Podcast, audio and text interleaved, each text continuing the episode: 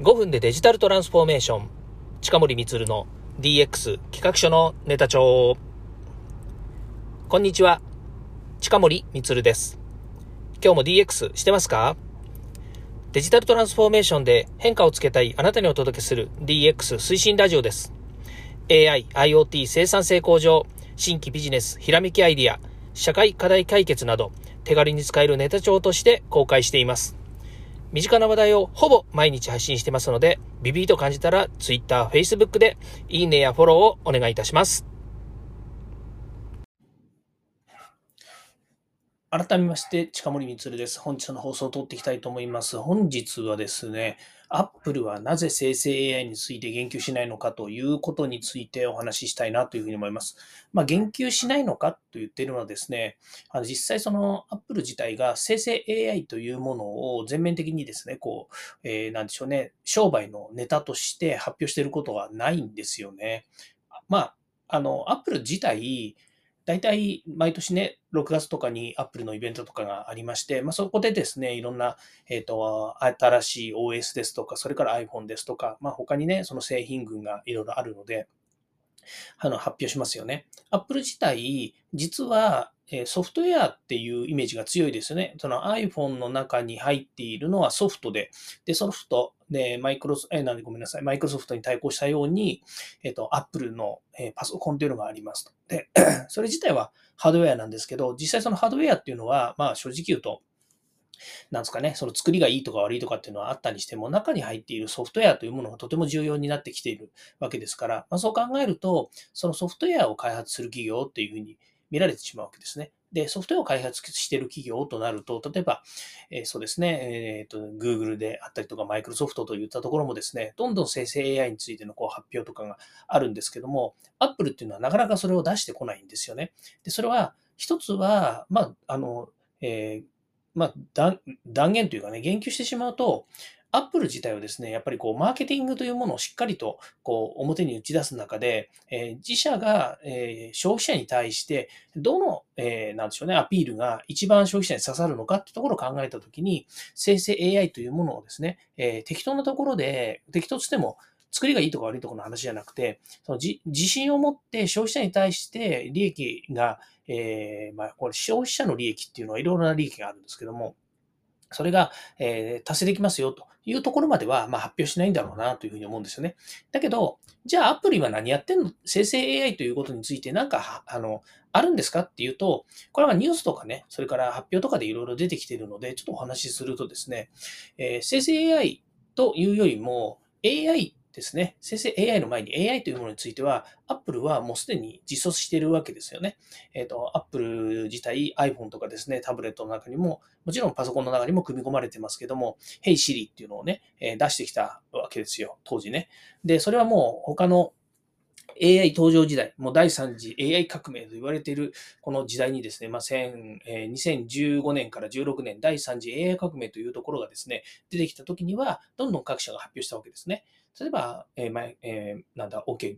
OK Google ね、えー、Google 社は OK Google というのを出してきたし、えー、Amazon は Alexa を出してきましたし、それから、えっ、ー、と、なんだ、えー、Apple は Siri を出してきたわけですね。そして LINE も、えっ、ー、と AI 例えば AI スピーカーでクローバーとかいうのを出してきましたし、まあ、各社いろんなこう製品群が出てきた中に、例えば中国の企業でも、その AI をね、活用した、えー、なんだ、その、えっ、ー、と、まあ、ガジェットですよね。そういったものはどんどんこう出してきたんですよね。ただ、じゃあそれが一般家庭に普及されるのか、または、えっ、ー、と、まあ、正直言えばね、普通に、ヘイシリってね、言って検索する人っていうのはほとんどいなくなってきてるんじゃないかなと私は思います。私は思いますよ。私は使ってるんですかって言ったら、それは使ってない。まあ、基本的にはもうアレクサばっかりなんですよね。で、それはね、やっぱり今度は Amazon の製品戦略、それからマーケティングっていうものの方が、えー、その部分では優れていたと。AI 時代はですね。じゃあ、えっ、ー、と、この、えーチャット GPT に代表されるような生成型 AI というものに対してはどうなんですかと。ね、対話型チャットボットっていうふうに言われていますけれども、例えば、ここで言うチャット GPT、それからマイクロソフトの Bing、Google の Bard というのは、基本的にブラウザーベースですよね。こう、えアプリ、アプリ、アプリベースっていうふうに言ってますけども、実際にはクラウドにアクセスして、そこから、えっ、と、AI の結果を得られていくですね、プロンプトを入れて、そこから答えが導き出されて、それがま視覚的にこうブラウザ上の、えー、とアプリで見れるようになっているということで考えると、ほぼ、え、クラウド上のアプリというふうになるわけですけども、クラウド上のアプリじゃない、クラウド上のデータを、え、アプリで表示しているということになるわけなんですけども、そうなると、えっと、 Apple自体、そこの、そこの部分っていうのは表に出しているわけじゃないんですよね。じゃあ現在どうなってるのかっていうと、一応ニュースではですね、そのアップル GPT っていうのをね、開発してるんじゃないのかっていうようなことを言っていて、まあ当然ですけども、えそのバックグラウンドにはですね、その、えこの GPT っていうのをですね、動かすサーバーっていうものがあるわけですよね。で、そのサーバーも、数百台レベルで AI サーバーをですね、構築する予定だというふうに言われているし、まあ当然 Apple のことだからね、裏であのやってないわけはないんですよね。ただ、それがね、さっきも言いましたように、消費者ですね、ユーザーでユーザーに対して何がこうメリットなのかっていうことをマーケティング的に、え製品戦略的に考えたときに、えどこでまリリースしてくるのかなと、どういう内容で発表してくるのかなっていうようなところなんですよね。今までもそうですけど、え iPhone が出てきた時っていうのは完全に携帯電話っていうのを破壊したわけですよね。まあその他にね、どんどん製品投入されてはいます。タブレットもそうでしょうし、からパソコンだってね、新しい OS が出てくるたんびにですね、中にソフトウェアとか実装されてきたわけですけども、まあ、このハードウェアっていうふうに考えるとね、完全に、え iPhone、携帯電話が iPhone に変わりましたっていうとこのあのインパクトっていうのは結構大きかったんじゃないかなと。大きかったんじゃないかな。大きいに決まってるんですけど、大きいんですよね。で、それがじゃあ、今、今となってはね、パソコン、スマートフォンって言ったところの延長線上はないんですよね。まあ、いわゆるそんなんですかね、腕時計型の活動量計みたいなね、アプローチみたいなものっていうのは、やっぱりこうね、えー、それがメインにはなっていないですね。ほぼスマートフォンというものは一人一台、そしていつでも携帯をするというふうな形で、まあ、携帯電話って言われてるぐらいに、携帯スマートフォンとは言わないですけどね。ただスマートフォンというものはもう、誰しももう身につけているものなんですよね。まあ、そこからね、えー、活動量計のようにですね、えー、腕時計型にしておきながら、そこでデータをね、やり取りしたりとか、えっ、ー、と、新しいね、せあの生体活動量計なんですから、その活動量をね、測定できるというようなものになってきているっていう部分においては、このパラダイムシフトの中の一つにはあるんだろうなと思うんですね。でも、iPhone のようなインパクトはないというふうなところです。じゃあ、これからですね、この Apple GPT とかね、もちろんその生成 AI に関して言うとチャット GPT が出てきて、もう完全にその、え、対話、なんだ、その AI という分野での、なんでしょうね、この社会的なインパクトっていうものはものすごいでかいわけですよね。この、今年に入ってからですね、2023年、まあ、2022年の11月ぐらいにチャット GPT は開発されたと、リリースされたというふうに言ってますけど、まあ大体最初の頃ってのは誰しも気にしてなくて、アリアダプターの人たちがね、ちょこちょこっと言ってきて、で、今年の2月3月ぐらいに、えー、まあ大体情報としてはブレイクして、みんな何これみたいな感じでね、えー、もうどんどん使い始めて、特に IT 業界なんていうのはね、やっぱりこういうの、仕事の一つになってきますから、えー、みんなね、新しいチャンネルをどんどんどんどん開拓していくいくということでですね、えっ、ー、と、研究をしながら、あの、製品リリースとかをしているわけですね。当然、私もね、こう、それを、恩恵を預かるべくですね、まあ、利用者として、え使うという傍ら、その開発という部分になんか使えないかなと思って、今やっているという形なんですよね。で、えー、今度 Apple の話また戻すと、その Apple GPT っていうのがじゃあ出てくるんだけど、じゃあどういう形で出てくるのかなというと、iOS の18ですね。えー、今皆さんが持っている iOS の最新版が17なので、これが18に実装されるんじゃないかということになりますと、来年の6月、6月ぐらいに、えー、その18がリリースされるぐらいですかね。あ、ごめんなさいね。ニュースでいくとね、えっ、ー、と、iOS18 に搭載される GPT は、えー、2024年の後半というふうに言ってるんですね。ですから9月ですかね、発表だと。9月ぐらいのアップルの、えー、フェなんだ、フェアじゃなくて、えー、と発表の時期があるんですよ。だいたい6月、9月ぐらいに発表され、あ9月 ?10 月だったかな？そのぐらい発表されるので、そこで、こう、生成系 AI のな新しいモデルみたいなものがね、え、出されるのかなと。今から1年後ですよね。約1年後。1年経ったらどうなるんでしょうね。今のチャット GPT だって、もうこの半年間でね、相当変わりましたからね。うん、相当変わりました。まあ、単純に言うと、えっ、ー、と、生成型 AI でテキストの、えー、修正だったり、過失だったり、えー、概要、要約だったりみたいなので、テキストっていうのがベースだったんですけど、それにね、今度、インタープリターっていうのがつく、あの、くっつ、ついたことによって、これアドバンスとデータ、データアドバンス、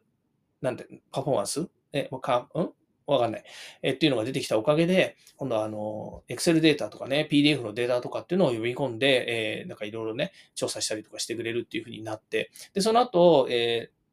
ー、なんだ、インターネットにつながるようになって、で、今、インターネットにつながっていろんなものがこうね、えー、ソースを引っ張ってきて、えー、こう、見せてくれるというふうになりました。で、この10月ですかね、えー、ダリって、ダリ3っていうのがね、新しくできて、これ画像生成 AI なんですけども、これが出てきたことには、これじゃあのチャット GPT に標準搭載という形ですよね。ダリ、ダリはもともと別の生成系 AI のものだったんでしょうけれども、それを、あの、まあ、組み込む形になったと言った方がいいのかもしれないですよね。まあ、そうなったことによって、この生成 AI 市場っていうものがもう格段にやっぱりこう変わって、ってきてるわけですよね。まあ、もともとのそのテキスト、テキストが表、表があの画像、で、画像が今、画像まで来てるので、ここからま動画になったりとか、いわゆるマルチメディア、あまあ、古いな、この言葉。えっ、と、メディアですよね。いろんなメディアが、結局、チャット GPT によって、えー、新たな進化を遂げていくということになるわけですよね。で、それが多分今年の、えっ、と、後、秋ぐらいに出ると言っていたチャット GPT-5 というものに、ね、なるわけじゃないですかね。あ新しい仕様がですね。今、チャット GPT-4 でチャット GPT-4V になってるのかな ?V になっていて、えっ、ー、と、画像生成までえできるようになってきているということになりますので、これがチャット GPT-5 になってくると、またどうなってくるのかなっていうような気がします。まあ、大容量、まあ、あのね、あの、5G にちょっと似てるんですけどね。あんまあ、5G って言ったら通信機関の 5G で、えー、大容量、えっ、と、低遅延、ええー大高速？なんだっけな？大容量、低遅延、高速化か？まあ、こんなようなね、3つのキーフレーズがありますけれども、それと同じように、チャット GPT のえー、5っていうのもですね、なんか、あの、そのぐらいの大きなインパクトが出てくるんじゃないのかな、なんていうふうに思います。まあ、いずれにしてもね、えっ、ー、と、Apple はどっちかというと、まあ、えっ、ー、と、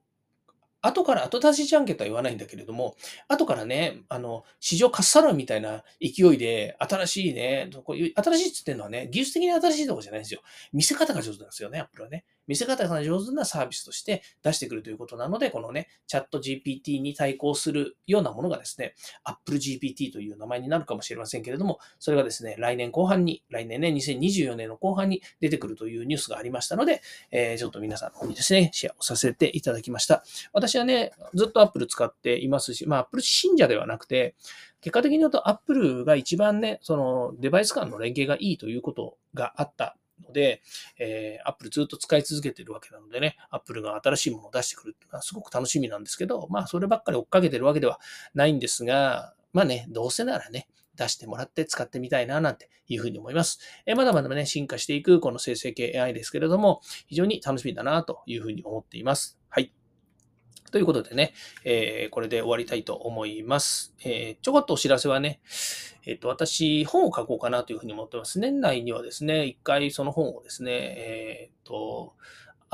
Apple の Kindle ですかね。いわゆる電子書籍という形で一回ね、本を出したいなというふうに思っています。えっと、これね、生成系 AI の話では全然ないんですけど、まあ、生成系 AI 時代のというふうになった方がいいのかなという気もします。で、本っていうのはね、一回出して、まあ、例えば5年、10年ずっとその本を使い続けるというよりは、私の場合はね、まあ、よく今までも言ってましたけれども、やっぱり文章ベタだし、から喋る方の方が得意なのでね、えっ、ー、と、そういうふうにね、喋ってりゃいいんじゃねえのっていう話もあるんですけれども、でもね、やっぱりこういうなんかあの、えっ、ー、と、今の時代っていうんですかね、やっぱりこう、えっ、ー、と、まあ、テキストにしたり文字にしたりしてね、えー、皆さんにこうアピールしていくっていうことも一つの大切だと思いますし、それから自分自身のね、経験とか、それから考え方みたいなものもね、一旦こう整理してみるのもいいかなというふうな思と思っておりまして、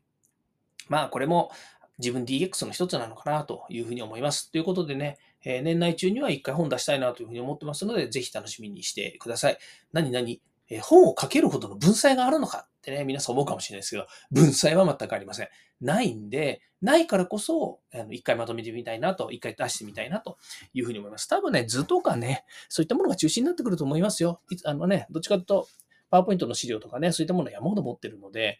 あ、これは DXC の方じゃないですけどね、DX 推進の方じゃありませんけれども、やっぱりね、社会的な流れで言うと DX っていうものが生成 AI っていうものは、やっぱりネタの一つとして使いますけれども、まあ、それでも本を書くのは、ちょっと別の形のね、えー、ものを出したいなというふうに思っています。ということで、楽しみにしてみてください。ということで、今日はこれで終わりたいと思います。今日も聞いてあげましてありがとうございました。えー、明日からね、また、えー、月曜日ということになりますので、ぜひ DX 推進皆さん頑張っていただきたいなというふうに思います。はい。ということで、また明日もこの声でお会いしましょう。ではまた。